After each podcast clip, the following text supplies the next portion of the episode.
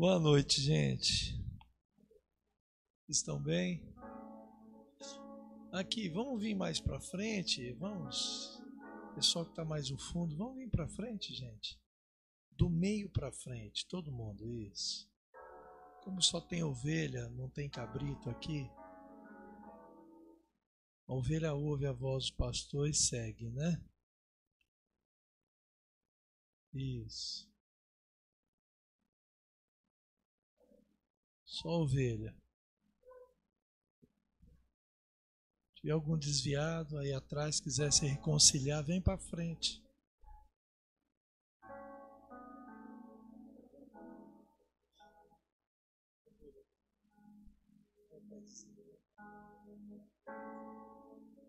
Aleluia. Abra sua Bíblia no Salmo 84. Salmo 84.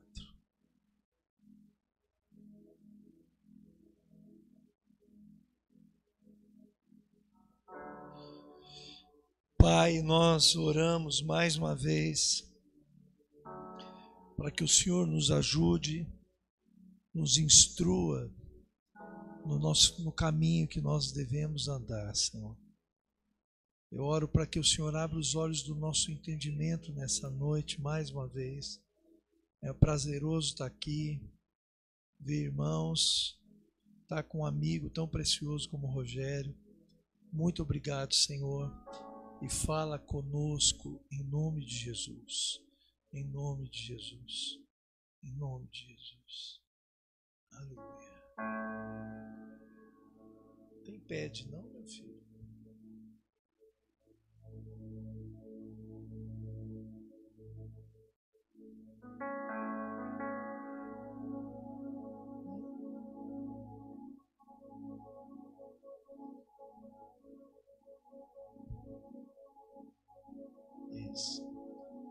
Diz assim: Quão amáveis são os teus tabernáculos, Senhor dos exércitos.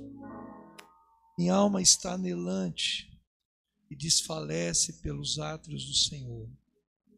Meu coração e a minha carne clamam pelo Deus vivo. Até o pardal encontrou a casa, e a andorinha um ninho para si e para sua prole mas eu encontrei os teus altares, Senhor dos exércitos, Rei meu e Deus meu. Bem-aventurados que habitam na tua casa, louvar-te-ão continuamente.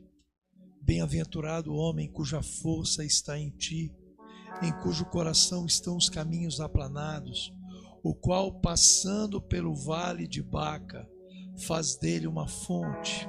A chuva também enche os tanques vão indo de força em força, cada um deles em Sião aparece perante Deus. Senhor Deus dos exércitos, escuta a minha oração, inclina os ouvidos, ó Deus de Jacó. Olha, ó Deus, escudo nosso, e contempla o rosto do teu ungido, porque vale mais um dia nos teus átrios do que em outra parte mil dias. Preferia, preferiria estar à porta da casa do Senhor do que habitar nas tendas da impiedade. Porque o Senhor, Deus, é um sol e escudo. O Senhor dará força e glória e não negará bem algum aos que andam em retidão. Senhor dos exércitos, Bem-aventurado o homem que em ti põe a sua confiança. Aleluia. Aleluia, Pai.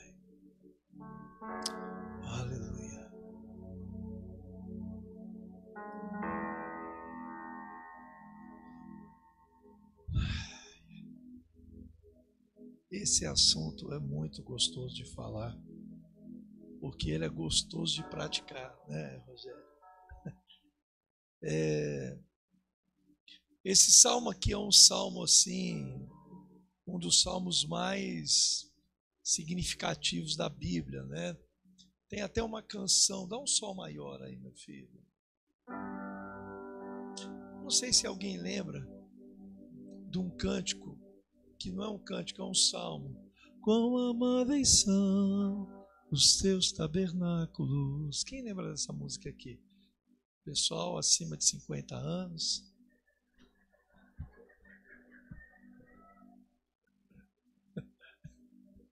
Verdade. Não, mas é verdade, é verdade. Eu era novo convertido. E eu me lembro que essa canção marcou muito a minha vida. Né? Era do, de um cara chamado Guilherme Kerr. Ele é vivo ainda, ele não era, ele é vivo ainda.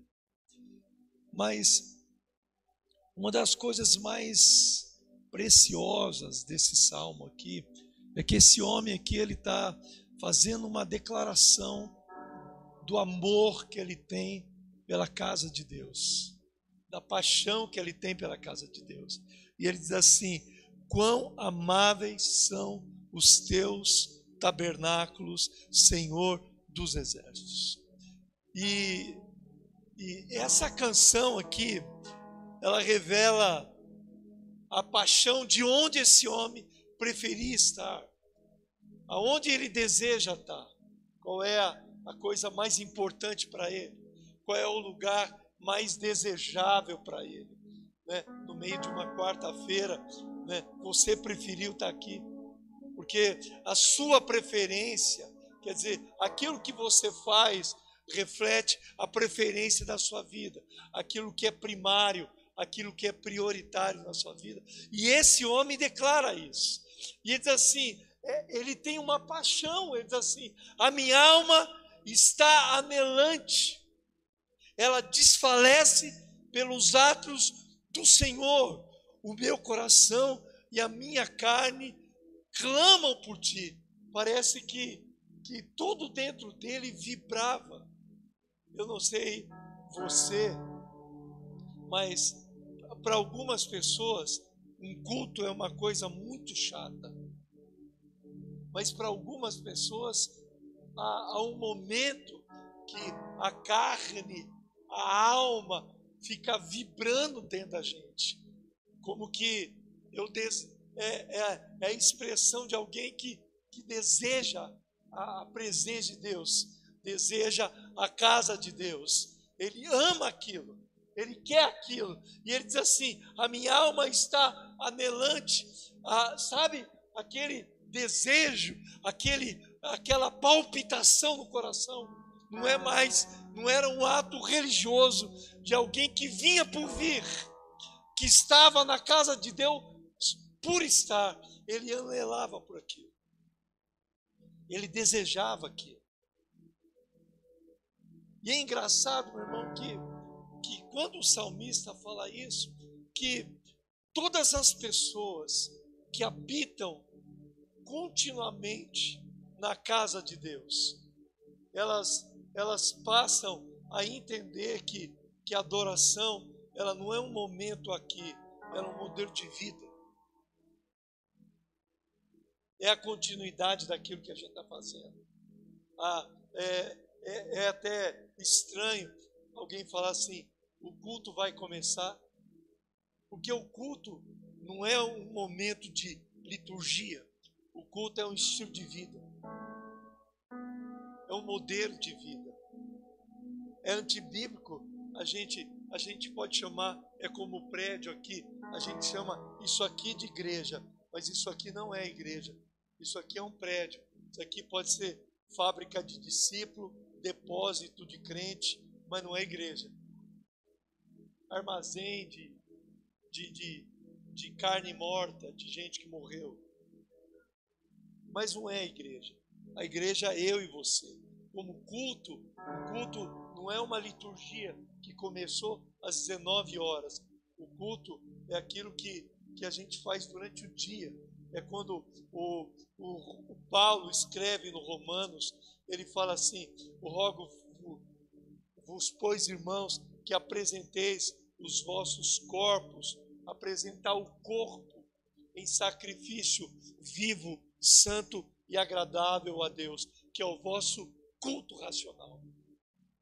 Você pode perceber que o diabo, quando chega um dia para Jesus, na tentação de Jesus, o diabo leva Jesus até o pináculo do templo, no lugar mais alto, onde que as pessoas normalmente querem estar, num lugar alto, numa plataforma, em algum lugar assim, onde ele está em destaque.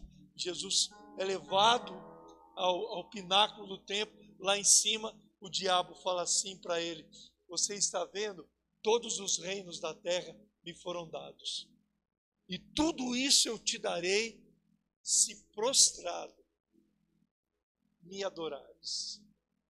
O diabo não queria um corinho, que Jesus cantasse um corinho para ele, um cântico para ele. O diabo queria o serviço, ele queria o culto. É isso que ele queria de Jesus. E o salmista, ele está dizendo assim: todo aquele homem que habita dentro da casa do Senhor, dos tabernáculos do Senhor, ele assim, eles o adorarão continuamente. Não é uma é, é um modelo de vida que você adota, que você vive conversando dentro de casa, convivendo com as pessoas, nos seus pensamentos, é um culto. O culto começa quando a gente levanta. O culto começa quando você abre os seus olhos e dá o primeiro o primeiro sussurro de é, ao levantar na sua vida é o culto a Deus. O culto a Deus é quando você dirige o seu carro, quando você lida com as pessoas. O culto a Deus é quando no dia a dia a gente conversa, você é, é, lê as escrituras, ou que você entra no seu quarto, aquilo é culto a Deus, mas o culto a Deus é um modelo de vida. Por isso que ele diz: eles, os que habitam na tua casa, louvar-te-ão continuamente. Eu, quando eu olho, eu vi esse salmo, é, é nítido e é visível que, que todo mundo que habita dentro da casa de Deus, ele tem, é, no versículo 5 diz assim, bem-aventurado, porque o contexto é, é esse é habitar na casa de Deus, é estar nos atos do Senhor. Essa, essa decisão de você habitar, de você viver a adoração como um estilo de vida, é um modelo de vida, onde a gente faz isso em qualquer lugar. E ele diz assim: bem-aventurado, porque o assunto é o mesmo. O homem cuja força está em ti. Porque essa paixão por Deus, ela dá vigor para as pessoas. Ela dá força para as pessoas. Você pode perceber, toda pessoa que não é intensa, ela não tem vigor na vida cristã dela.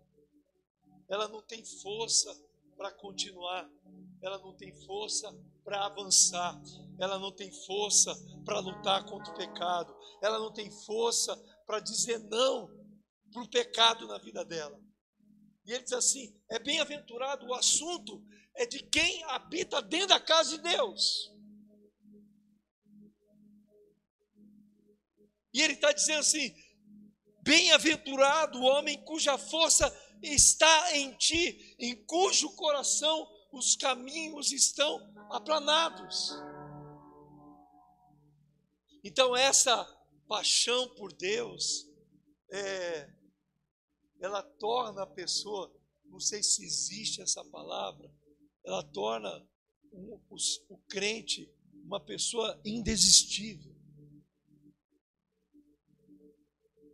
Porque quando o nosso coração queima pela presença de Deus, ela faz de você uma pessoa que resiliente, perseverante.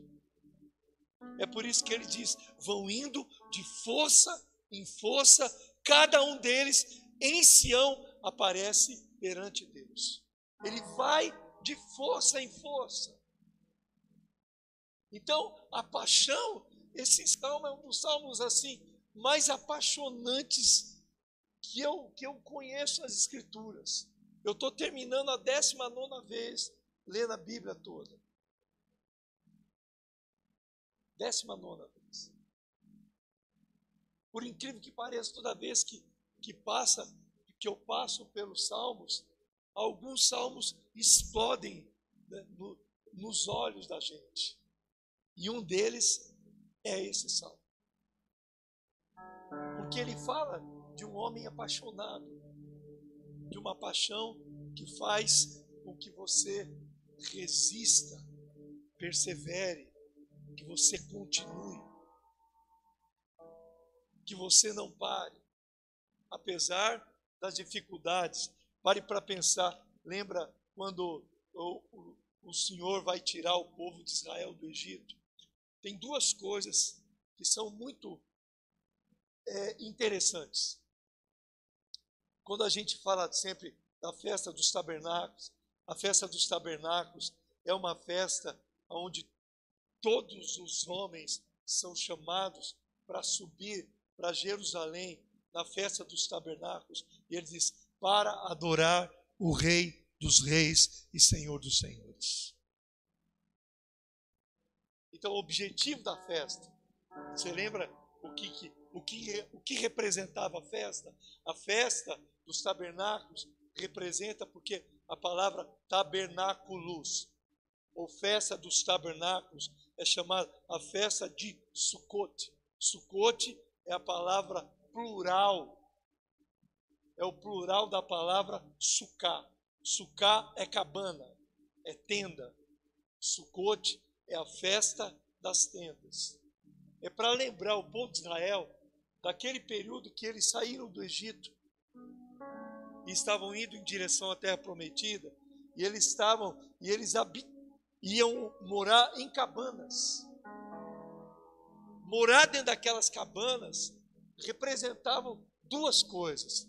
Representava a temporariedade daquele momento. Aquele tempo ali no deserto que eles habitavam em cabanas, eles não podiam construir casas fixas. Por quê? Porque a transição no deserto, aquele período do deserto, era temporário. Ele tinha um tempo.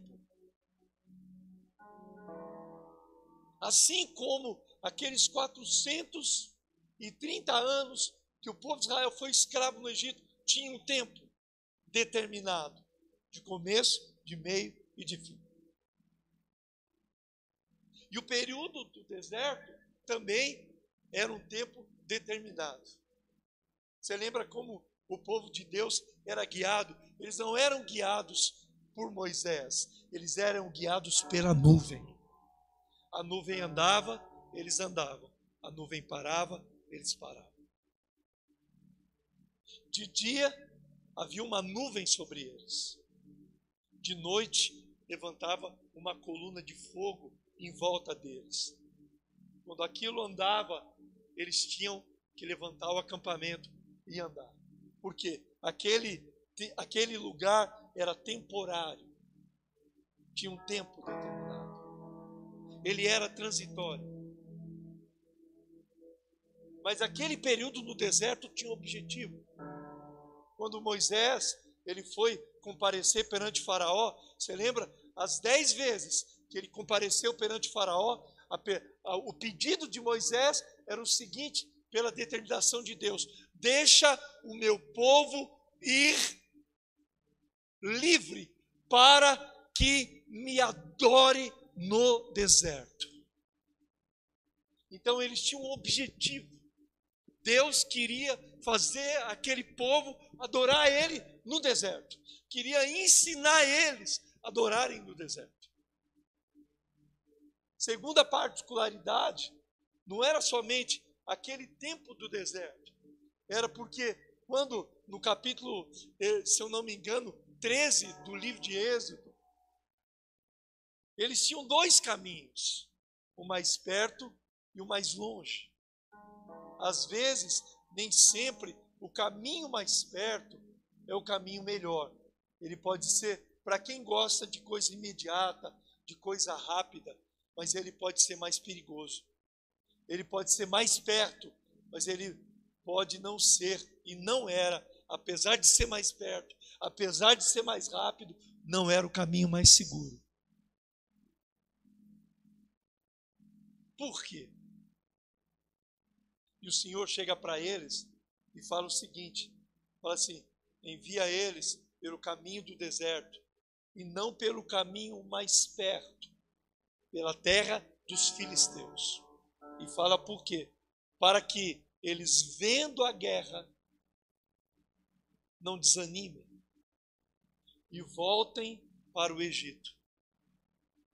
Então, Deus, conhecendo a estrutura, pare para pensar, eles estão há 400 anos no, no Egito, sendo escravo no Egito. Apesar, quando você lê a Escritura, você lê o livro de Êxodo, a Bíblia diz assim: que o povo de Israel, as mulheres hebreias, eram mais fortes e muito mais vigorosas do que as mulheres egípcias. E aquelas mulheres pariam muitas vezes. E o povo, o povo hebreu, ele foi se tornando grande no Egito. Eles cresceram, se multiplicaram debaixo de escravidão. Agora a coisa mais estranha é que como e a Bíblia diz assim que o povo de Israel era em maior número e muito mais forte do que os egípcios. Mas é estranho, como é que o mais fraco domina o mais forte? Como é que o em menor número, eles eram, os egípcios, eles eram muito inferiores ao povo de Israel. Mas eles subjugavam o povo de Israel. Como que isso pode acontecer? Como que um povo que tem um propósito, que tem um chamado, que tem um destino, pode ficar tão subjugado a um outro povo que é menor e é mais fraco do que eles. É como, imagina, um elefante, eu não sei quanto, quantas toneladas pesa um animal daquele, mas ele deve ser pelo menos de 15 a 20 toneladas pesa um elefante daquele. Agora você acha incrível, um animal daquele tem muita força, mas ele é subjugado por um pino a menos de 40, 50 centímetros na terra, amarrado, vezes, pelo pé por um pedaço de corda, subjugado por uma coisa, por ele não ter consciência da força dele, do propósito dele, do chamado dele. Você entende? Então, aquele período no Egito tirou isso do povo de Israel. Tirou a perspectiva deles, de quem eles eram, de quem era o Deus deles. Pare para pensar, depois deles virem por dez vezes milagres poderosos, as pragas só acontecia na casa dos egípcios. todas as dez pragas. Do gafanhoto, da água, só na casa dos egípcios. Mas na casa dos hebreus, isso não acontecia. A cabeça daquele povo era de escravo. Apesar de serem chamados para serem livres. A mente deles estava aprisionada aquele modelo de vida do Egito. Por que o caminho mais perto? Porque aquele povo, apesar de ser vencedor e vitorioso e de ter um Deus que a Bíblia fala que o Senhor é o Senhor da guerra. Senhor é o seu nome. Deus é o Deus da guerra. O Deus da guerra era o Deus do povo hebreu. Mas se eles vão pelo caminho mais curto, mais rápido, eles iam pela terra dos filisteus. Aquele lugar era uma estrada militar. E a Bíblia diz que eles, vendo a guerra, retornariam. Eles não têm mente, eles não têm mentalidade de lutador, não têm mentalidade de soldado, eles têm mentalidade de escravo. E a única maneira de Deus mudar essa mentalidade é levar pelo caminho mais longo, para ensinar aquele povo a amar Deus no deserto. E quando Moisés recebe a lei, ele diz assim: quando o Senhor teu Deus te fizer entrar na terra que ele prometeu dar ao nosso pai Abraão, ame o Senhor teu Deus de todo o teu coração, de toda a tua alma e com toda a sua força. Você percebe? Ah, o chamado de Israel era amar a Deus, era queimar para Deus. E eles precisavam aprender o caminho da adoração no deserto. E ele dizia assim: Deixa o meu povo ir. Quando ele ia no Faraó, para que ele me adore, adore o Senhor no deserto. Então, o deserto, apesar de ser mais longo, é um lugar de preparar, de preparar aquele povo para a guerra que haveria de vir. Eles passando pela terra dos filisteus, um inimigo. Mas entrando na terra, eles teriam que enfrentar sete. Além dos filisteus, jebuseus, cananeus, eteus, ferezeus, capeteus, sataneus, diabeus, todos os eus do inferno estavam na terra. E eles iam enfrentar aquele povo. Eles iam ter que enfrentar aquele povo. Mas eles precisavam ser preparados no deserto. O deserto é um preparo. Mas é no deserto que eles tinham que aprender a paixão. É esse homem, Davi, quando ele escreve esse salmo, eu acho tremendo, meu irmão, porque porque ele, quando chega no versículo 6, ele fala o seguinte: esse tipo de gente apaixonada, ele diz assim: o qual, passando pelo vale de Baca, faz dele uma fonte. O que é o vale de Baca? É um lugar árido.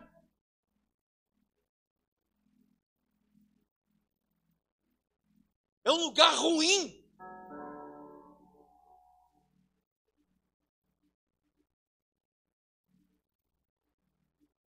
O vale de Baca é um lugar de pranto, é um lugar de choro.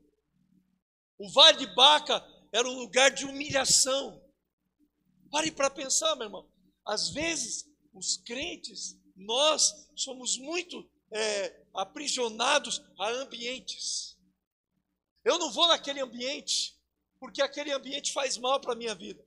Concordo com você. Mas a Bíblia diz que gente apaixonada faz o vale de Baca um lugar de fonte. Ele faz esse lugar ruim, o ambiente ruim, aonde a pessoa acha que ela tem que sair daquele lugar. Não, ela, a, a paixão dela transforma o lugar.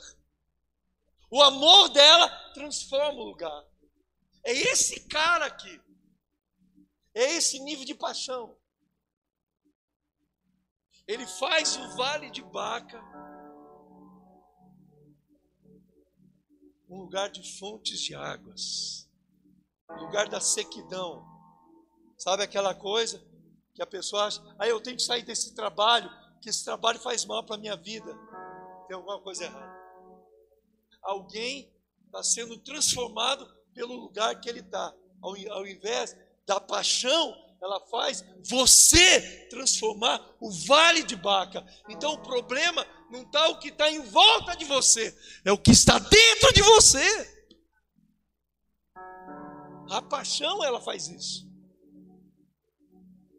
O amor por Deus, a loucura do Evangelho. O adorador, o apaixonado, como esse salmista, ele transforma o deserto. A vida dele transforma os lugares, transforma os ambientes. Então não tem lugar difícil. Aonde existe um lugar difícil, se tiver um coração apaixonado, o lugar muda, o ambiente muda. Não é o casamento, é a paixão. Pode sair da casa, mas se o, o seu coração é apaixonado, como ele diz, vão indo de força em força, o qual passando pelo vale de Baca, faz dele uma fonte. A chuva também enche os seus tanques. Então a paixão, meu irmão, motivo de Deus levar o povo para o deserto era exatamente esse: fazer aquele povo amar a Deus de todo o coração, de toda a alma, com todas as forças e de todo entendimento. A paixão ela faz isso. A paixão ela faz o homem ir de força em força. Ela empurra a gente para frente. Você pergunta para mim assim: "Ah, apóstolo, é fácil para você?" Às vezes a pessoa quer o que eu tenho, quer fazer o que eu faço, mas não tem a mínima ideia do caminho que eu passei, dos tempos de dificuldade, de choro, de fome, de escassez, de solidão. Sabe o que me fazia ir para frente, sempre me empurrou para frente, foi a minha paixão. foi o meu amor, o meu desejo, a minha fome. Do jeito que você está me vendo, eu sempre fui assim.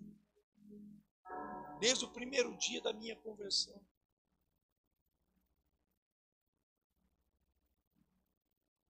A paixão me trouxe até aqui. O amor pela presença de Deus me trouxe até aqui. É por isso que ele diz: eles vão indo de força em força. Eles fazem o vale de Baca um manancial de águas. Tem um lugar de faz do deserto uma fonte de águas. Sabe, meu irmão, por quê? Por causa da paixão. A paixão faz isso. A pior coisa que pode acontecer com você é quando você perde isso. Quando isso aqui perde o sentido. Quando a adoração perde sentido. Quando você ficar ouvindo mais uma vez um culto, perdeu o sentido. Para os meninos que estão na escola, eu me lembro quando eu estava no seminário e ir para o culto, tinha culto todo dia. A capela na escola era todo dia. Para muitos alunos era um saco.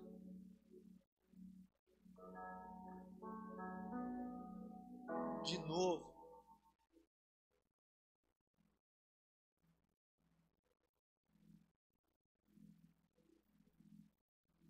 Eu sei onde cada um deles está hoje. Eu me lembro, eu estudava aqui no Estebe, aqui na Rua das Pedrinhas, aqui em Venda Nova. Pastor Cirilo, hoje todo mundo sabe quem ele é. A gente ficava na, na capela de noite, a fome por Deus, a gente passava a noite orando. Aí vinha às vezes o pastor Altair Monteiro. Você conheceu ele? O pai era professor de grego na escola. A mulher dele era grega. E ele sabia os dois gregos, o koiné e o clássico.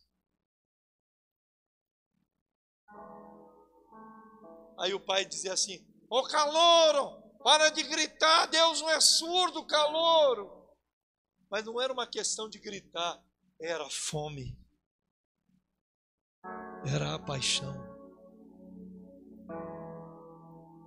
Nesse período, eu conheci a minha esposa Neima. Sabe quantas horas por dia eu orava na época do seminário? Sete. Não é exagero. Eu já contei aqui quando o nosso filho quando a Rebeca caiu na piscina, eu estava morando no Rio de Janeiro, eu estava num período sabático de seis meses, eu orava 12 horas por dia. Deus é testemunha do que eu estou dizendo. Então, as coisas, quando a Rebeca ressuscitou, havia um ambiente de paixão.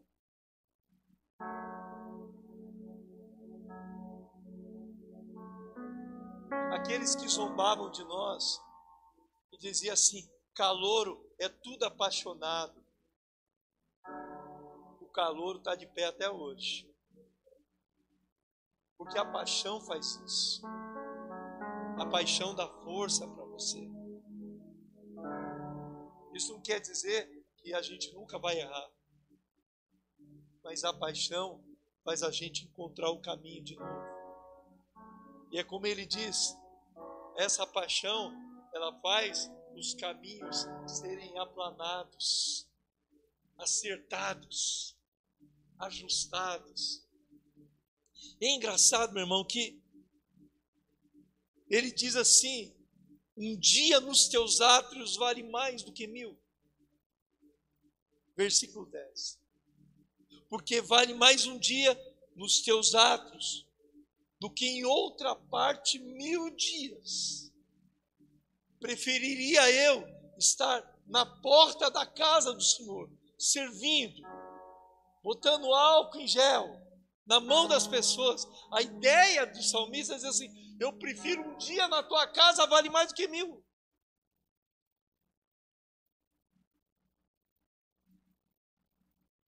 Eu prefiro estar na porta. Não tem lugar para entrar.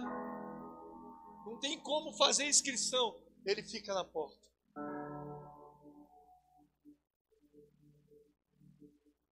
É o lugar mais perto do altar. Ele vai preferir sempre isso. Eu prefiro estar na porta da casa do Senhor do que habitar nas tendas da impiedade. Sabe, irmão, o nome disso chama-se paixão. E tem três palavrinhas aqui interessantes que acontece aqui. E é sobre isso que eu quero falar. A casa, o ninho e o altar. Aí ele diz assim: o pardal encontrou uma casa. A andorinha encontrou um ninho. Mas eu encontrei o teu altar. E são três figuras, parecem iguais, mas elas são distintas. A primeira figura é a casa. Porque a casa é feliz quem encontra uma casa. A casa dá a ideia de família, não é verdade? O pardal encontrou a casa. Habitar numa casa. Estar dentro de uma casa. Porque a casa dá um lugar de cuidado. A casa dá lugar, dá, dá ideia de afeto, de atenção, de amor, de entranháveis afetos, como a Bíblia manda a gente ter uns para com os outros. Quando a gente pensa na casa, você quer estar dentro de uma casa, porque a casa é lugar disso. É lugar de relacionamento. A casa é um lugar onde a gente se relaciona. A igreja é chamada casa de Deus.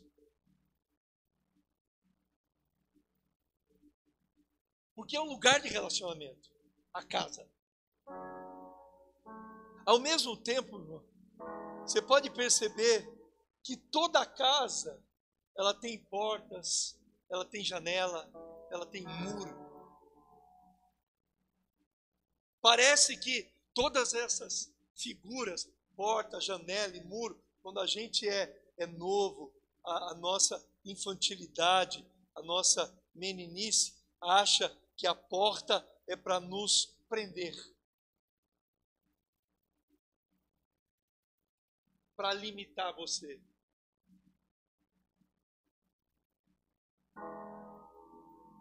que a gente pensa assim. Quando os nossos pais trancavam você, não vai sair dentro de casa.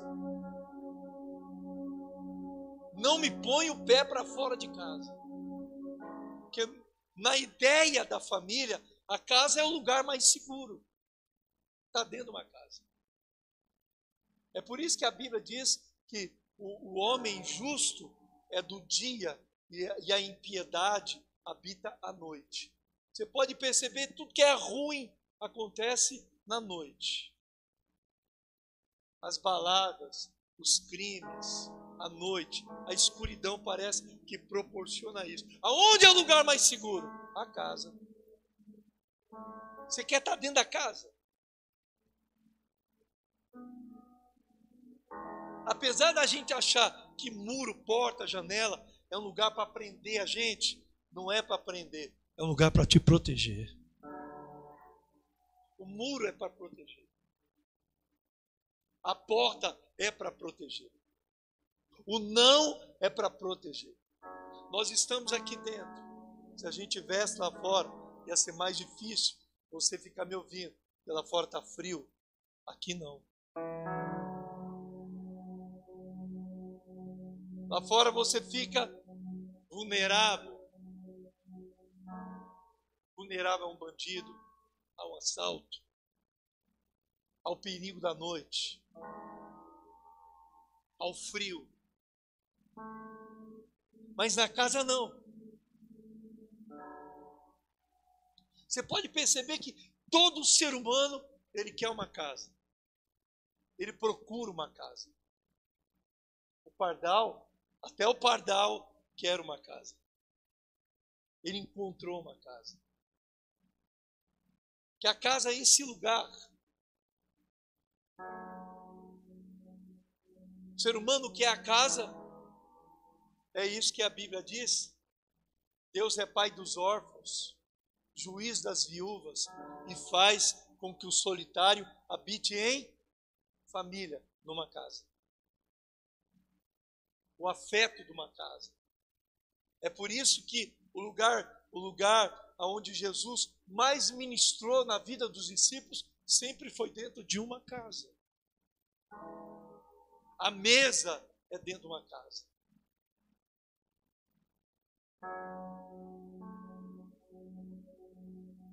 Então, os limites que os nossos pais colocaram, colocavam sobre a gente, não era para me cercear e na nossa rebeldia, e muitos de nós já meteu o pé com a família,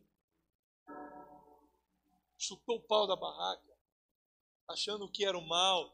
Por isso que o livro de Provérbios fala: Filho meu, ouve o conselho do teu pai.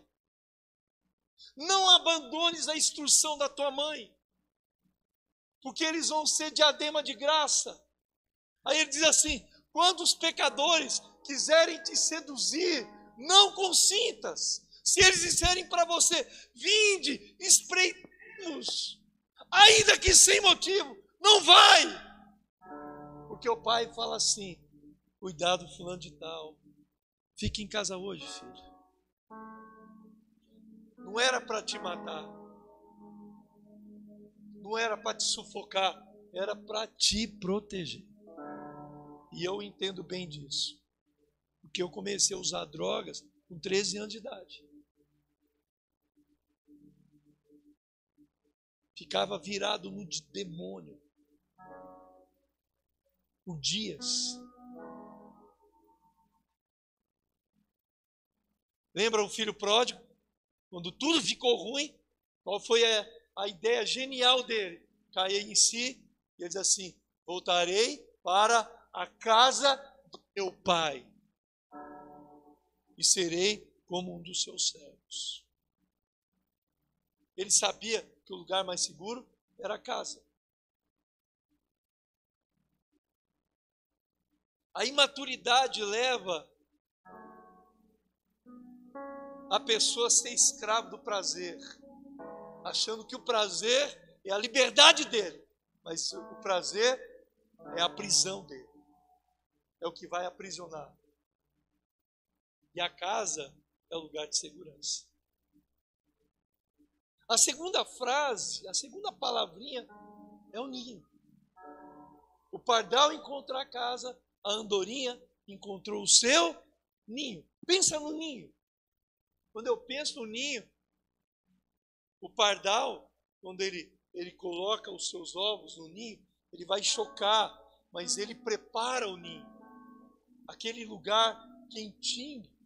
Você pode perceber que o ninho ele tem três objetivos. É o lugar de origem, é onde nasce o ninho. A igreja é como ninho.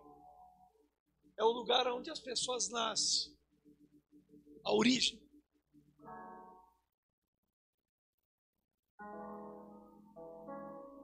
O ninho, você está protegido no ninho. Ele é quente. No ninho você é gerado. No ninho você é alimentado. No ninho você recebe aquele cuidado especial da ave mãe. Não sei se o nome está certo. Ave mãe.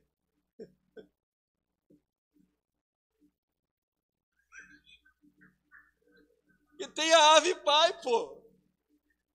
Eu acho que tem. Não é verdade? É idiotice, mas tudo bem. Mas você percebe? É o lugar da origem. É onde você nasce.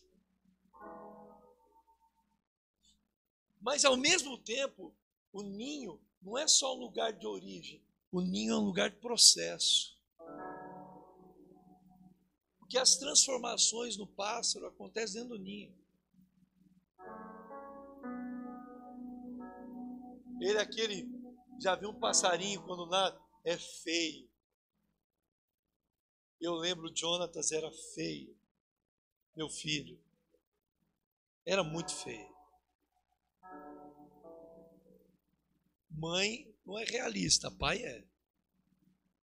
Era feio. Ele parecia um joelho. Verdade. Eu lembro que o papai um dia falou assim para mim: Meu filho, eu amo tanto seus filhos. Mas o Jonatas é tão, ele é tão bonzinho. Mas ele é feio, meu filho. Eu falei, falei, papai, homem feio casa, quem não casa é mulher feia.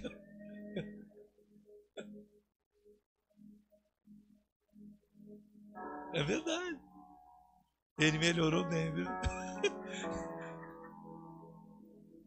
Ele não tinha cabelo, tinha sobrancelha. O olho dele é desse tamanho, pequenininho, né? Igual a Neiva. Então ele não abria o olho. Quando ele ria, ele ria, aquela boca banguela. Não levantava nem a sobrancelha, porque não tinha. Não tinha sobrancelha. Mas você percebe o ninho é um lugar de transformação. O pássaro, ele é transformado no ninho. Mas ao mesmo tempo, esse processo de transformação chega num momento que a ave a ave mãe, ela começa a tirar todo o conforto do ninho para empurrar aquele, aquela, aquele pássaro para fora. Então ele vai tirando o conforto do ninho, ele vai deixando aquele lugar desconfortável, aqueles galhos que são afofados com palha, do jeito que a mãe, eles ele, ela vai tirando aquilo, vai tirando, e vai proporcionar uma forma de arrancar ele do ninho. E ela vai empurrar ele do ninho. Ele vai ter que aprender a voar. Então, vê bem, o ninho é um lugar de origem, é um lugar de processo, mas o ninho é um lugar de envio. Onde a pessoa tem que ir. A igreja é assim é o lugar de origem, onde a gente nasce, onde a gente se desenvolve, mas é o lugar de processo. Todas as transformações é tão poderoso quando você vê uma pessoa chegando à igreja endemoniado. Aliás, o demônio, ele entrava no demônio, ele endemoniava o Satanás. De tão complicado que a pessoa era, e você vai vendo aquele processo mudando. Eu me lembro, tinha um menino na igreja, o Douglas, ele era, ele não era homossexual, ele era travesti. Primeira vez que ele chegou na igreja, ele chegou uma blusa de voal, seios, sandália alta, aquela calça apertadinha, aparecendo a, a marquinha da calcinha ou da cuequinha, não sei. É verdade. E ele foi um culto, foi dois. Um dia eu estava, eu fui, ele era um cabeleireiro, cabeleireiro muito top, top, top, top, top. Eles são é, demais nessas coisas. Aí aconteceu que eu fui num jantar e ele estava sozinho na mesa do jantar. E quando eu vi, eu falei, Neiva, vamos sentar com o Douglas. E eu tinha cabelo grande. Eu fiquei três anos sem cortar cabelo. Três anos. Eu fiz um voto e fiquei sem cortar cabelo. Ah, então, todas as vezes que eu ia no salão aonde ele trabalhava, que era de uma ovelha minha, eu ia lá, ele falava assim, pastor, quero mexer no seu cabelo. Eu falava assim, é, no meu, o pombagira, na minha cabeça não põe a mão. No meu cabelo, eu sou um nazireu de Deus. Eu era idiota demais. Podia ter ganhado o cara aquele dia. E eu não deixei ele mexer no meu cabelo. Que eu levava, ia lá para hidratar, era grande, pesado pretinho, mudou tanto. Caiu, com as entradas. Aí eu sentei na mesa. Eu não sabia da história dele. Sabe o que aconteceu? O Douglas era filho de pastor. Cresceu dentro da igreja. Cantou no coral da igreja. E eu doido para falar. Deus colocou uma palavra no meu coração. E eu falei assim para ele. Quando eu fui, falei, Douglas, eu tenho que te falar uma coisa. A Neiva agarrou na minha perna e me beliscou assim. Não. Que eu sou muito inconsequente. Quando você está debaixo do espírito da profecia, você é inconsequente. E eu falei assim: Eu quero te falar uma coisa, Douglas. Deus não te fez mulher, Deus fez homem e mulher, não fez um travesti. O diabo distorceu tua identidade. O diabo distorceu na sua mente que você é mulher por causa da violência que você sofreu. Ele começou a chorar. Eu quero orar por você. Você é do Senhor. E o diabo não quer que você. Você nasceu para ser dele. Você é predestinado para ser dele. É o ninho. Está nascendo. Eu orei com ele. No domingo, Douglas apareceu com roupas de homem. Quando terminou o culto, era uma semana de libertação, daquelas que o Yuri faz. Eu fazia muito disso na igreja. Aí, quando terminou o último dia, era na Páscoa. No último dia, quando nós fomos comer as ervas amargas, as lágrimas, o sal, comer a matza e comer a, a pasta, aquela pasta doce, como que é o nome daquilo? É, é, como que é, Rogério? Eu esqueci o nome daquilo. Terminou o culto, ele participou da Páscoa. Ele falou: Você pode ir na minha casa comigo, pastor? Eu falei: Posso.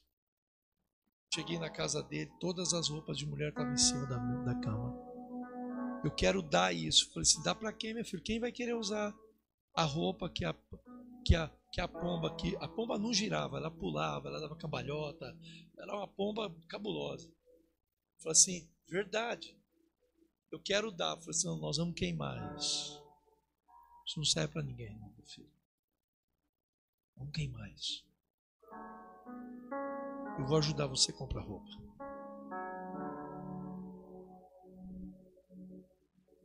E o Douglas foi mudando o processo. Às vezes chegava na igreja, papi! Falei assim, rapaz, engrossa a voz. Chegava com uma faixa laranja na cabeça. Tira essa faixa, essa faixa da laranja. Ai, ficou tão lindo, pastor. Falei assim, você está parecendo um Cebion. Tira esse negócio da cabeça, coisa feia. Para de rebolar. É o processo. Estava corrigindo ele o tempo todo. Ele afinava a voz. Uh, dava aqueles. Aquele chilique que todo mundo sabe como é que é. Ia chorar, chora igual homem. Oh, oh, oh, né? Por quê? Ele tinha que ser, voltar a ser masculino. Pô. Processo. Aleluia. Aleluia, gente. Mas ao mesmo tempo é o lugar do envio. Você tem que empurrar para fora do ninho. Ele vai ter que aprender a voar. Ele aprende a voar quando ele é tirado do ninho. Ele tem todas as a capacidade de voar está dentro dele. Ele nasceu para voar, ele tem que voar. E é nessa hora que a ave mãe, nome esquisito, ela tem que empurrar ele para fora do ninho.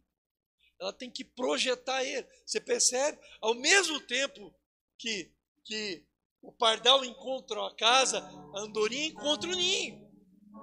Ela nasce no ninho. Ela passa por todo o processo dentro do ninho.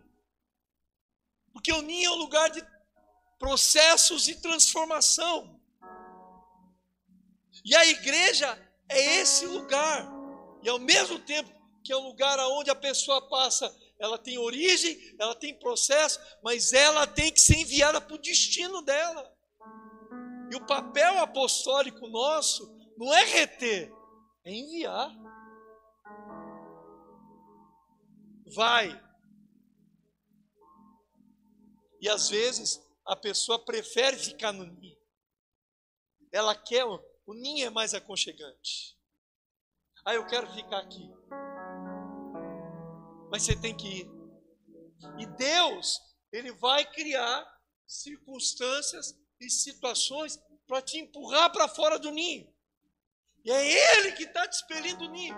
Não te mandando embora, mas enviando você para o destino. É uma coisa simples isso. Esse homem apaixonado, ele assim, o pardal encontra a casa. A casa a gente sabe o que, que é. E a igreja é a casa. Mas a igreja também é o ninho. Aleluia! Aleluia, meu. É o lugar onde o filhote é gerado, é enviado. É o lugar onde ele fica protegido é confortável. E as pessoas se acostumam com conforto. Conforto é um lugar. É fácil, eu quero ficar aqui. Eu não quero sair daqui. A gente quer o conforto. É o estágio do suprimento, da proteção, é esse ambiente que Deus cria na nossa vida, dentro da igreja. E a gente, todo líder de célula, todo pastor, todo ministério dentro da casa do Senhor, ele precisa entender isso para promover esse ambiente onde as pessoas se desenvolvam e cresçam para ir. Esse é o ninho. Onde você é alimentado pela boca, você não tem que se esforçar, você não tem que trabalhar, você vai comer, alguém vai te alimentar, alguém vai cuidar de você. É o ninho. Meu irmão, é engraçado que quando eu olho, penso no ninho, eu penso muito em José. José parece que é expelido para fora da casa do pai para encontrar o destino dele. E as situações da nossa vida vão expelir a gente de uma situação de conforto. É mais confortável. O Jacó, a mesma coisa, ele é tirado do conforto. Quando ele tem que fugir do irmão Isaú. O que, que ele saiu da casa? Uma capa e um cajado. Primeira noite que ele dorme fora de casa, ele dormiu ao relento. Aquele menino, aparentemente despreparado, mimado, menino da casa. Menino que não trabalhava por nada. E a Bíblia diz que ele era um pacato menino da casa. Comedor de Nutella. Mas ele tinha que sair do ninho. E Jacó cresceu fora do ninho. Mas engraçado, meu irmão, que a terceira figura é o altar. O pardal encontra a casa, a andorinha encontra o ninho. E ele diz: Mas eu encontrei os teus altares. Tem gente que passa a vida inteira dentro da igreja, ele encontra na igreja a casa, encontra na igreja o ninho, mas ele nunca encontra o altar. Ele nunca se encontra com o altar. Ele nunca teve uma experiência contundente no altar.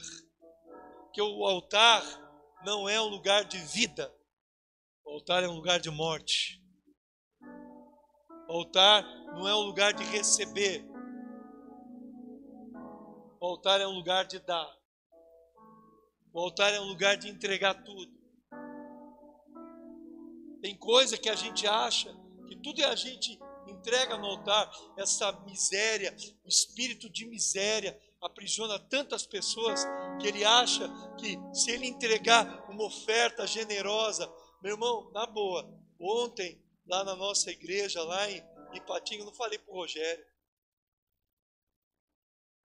Hoje uma pessoa mandou um pix para mim de uma provisão.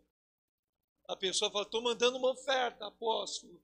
Não, ela mandou uma provisão.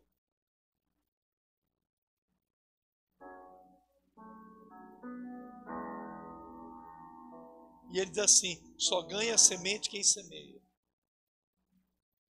E ontem eu decidi entregar tudo que eu tinha.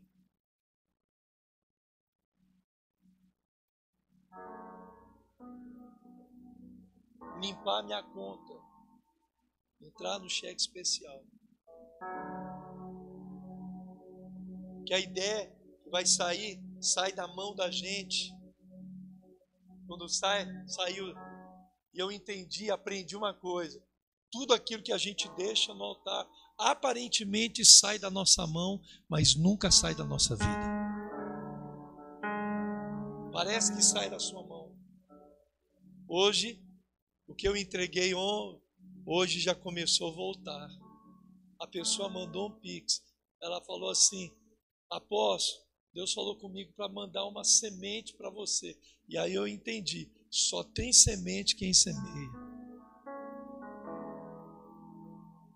que ela vai pautar, tudo que vai pautar, aparentemente sai da sua mão, mas nunca sai da sua vida. Porque o altar é lugar de entregar, o altar é lugar de morrer.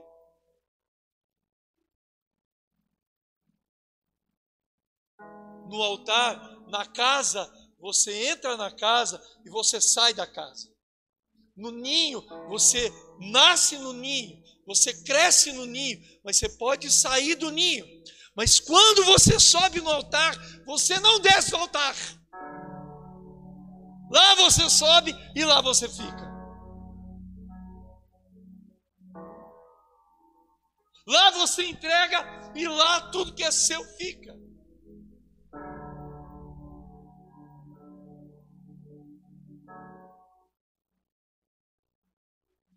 Porque o altar é um lugar de morrer. O altar não é um lugar de entrar e sair. O lugar, o altar é um lugar de entrar, ficar e de morrer. muito crente encontra dentro da igreja a casa, a família. Encontra o ninho. Ele encontrou o destino da vida dele. Mas ele nunca encontra o altar.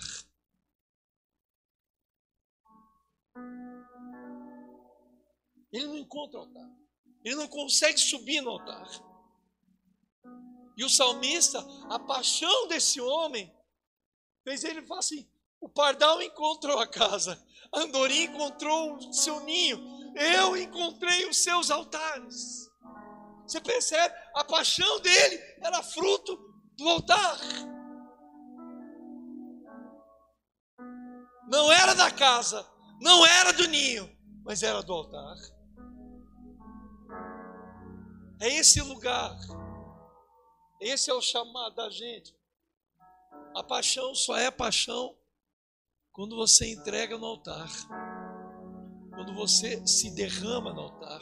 Eu gosto muito daquela daquele texto de Coríntios quando fala da igreja da Macedônia, ele diz assim: eles não somente deram tudo que eles tinham, mas deram, diz assim, mas deram primeiramente a si mesmos. Você pode ver que na oferta de Caim e Abel, Deus se agradou de quem? De Caim. Deus não se agradou de Caim e da sua oferta. Não tinha nada a ver com a oferta de Caim. Não tinha nada a ver que a oferta de Caim era cereais, e a oferta de, de Abel era um animal. Era sangue. Tinha a ver com Caim. Sabe um homem que nunca encontrou o altar? Sabe um homem que nunca encontrou o altar de Deus? Era Caim. E diz assim: ao passo que de Abel e da sua oferta meu irmão, feliz é o homem que encontra o altar. Feliz é o homem que encontra o altar, que se entrega no altar, que morre no altar, que se dá no altar. Sabe, irmão, o altar é um caminho de ida. Não é um caminho de volta. É por isso que Jesus fala assim: quem lança a mão do arado não pode olhar para trás, porque é uma decisão de ida. Não tem uma outra opção. É só ela.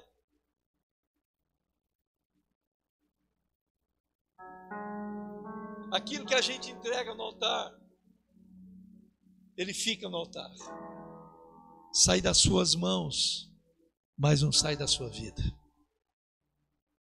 Quando a gente se entrega no altar, a nossa vida sai da nossa mão e do nosso controle. Mas ela passa por controle de Deus e da mão de Deus. Você entende o que eu estou dizendo, meu irmão? E Deus não precisa do meu dinheiro, Rogério. Deus precisava do meu dinheiro ontem? Não, eu precisava dar. Eu precisava entregar no altar. Hoje, o jeito que foi, voltou. Que sai da minha vida, sai das minhas mãos, mas não sai da minha vida. Tudo que você entrega no altar sai da sua vida, das suas mãos, perdão, mas nunca sai da sua vida. Andorinha, o pardal encontrou a Andorinha encontrou o e você vai encontrar o quê? Aleluia. Aleluia. Aleluia, meu irmão. Aleluia. Vamos ficar em pé.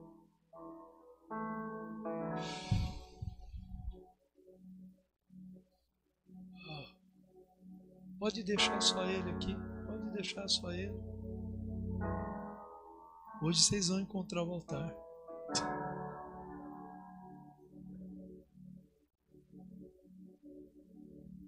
Aleluia. Aleluia. Aleluia.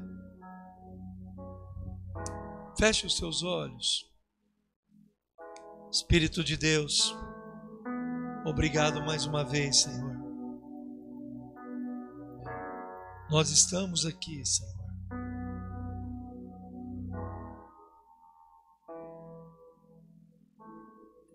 Na casa,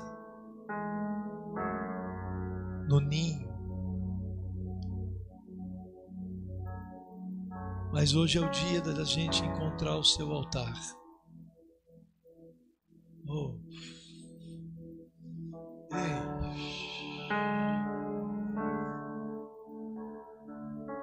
Tempo de encontrar o altar. É tempo de encontrar o altar. Ei.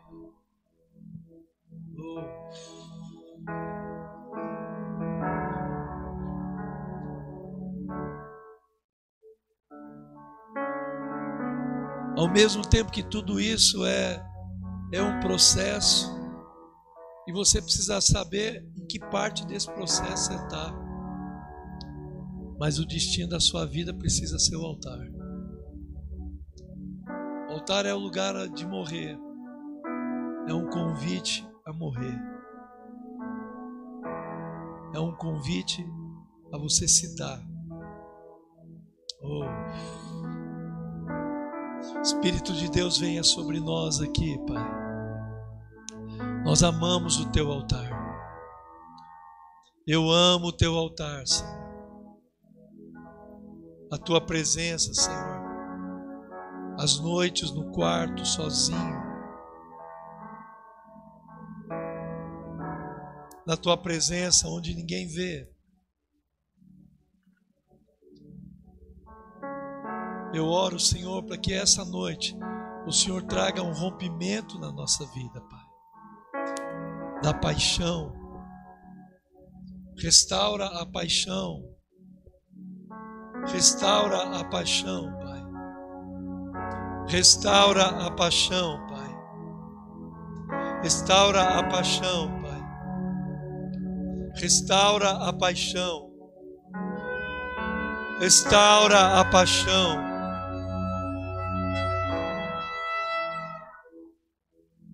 Ei.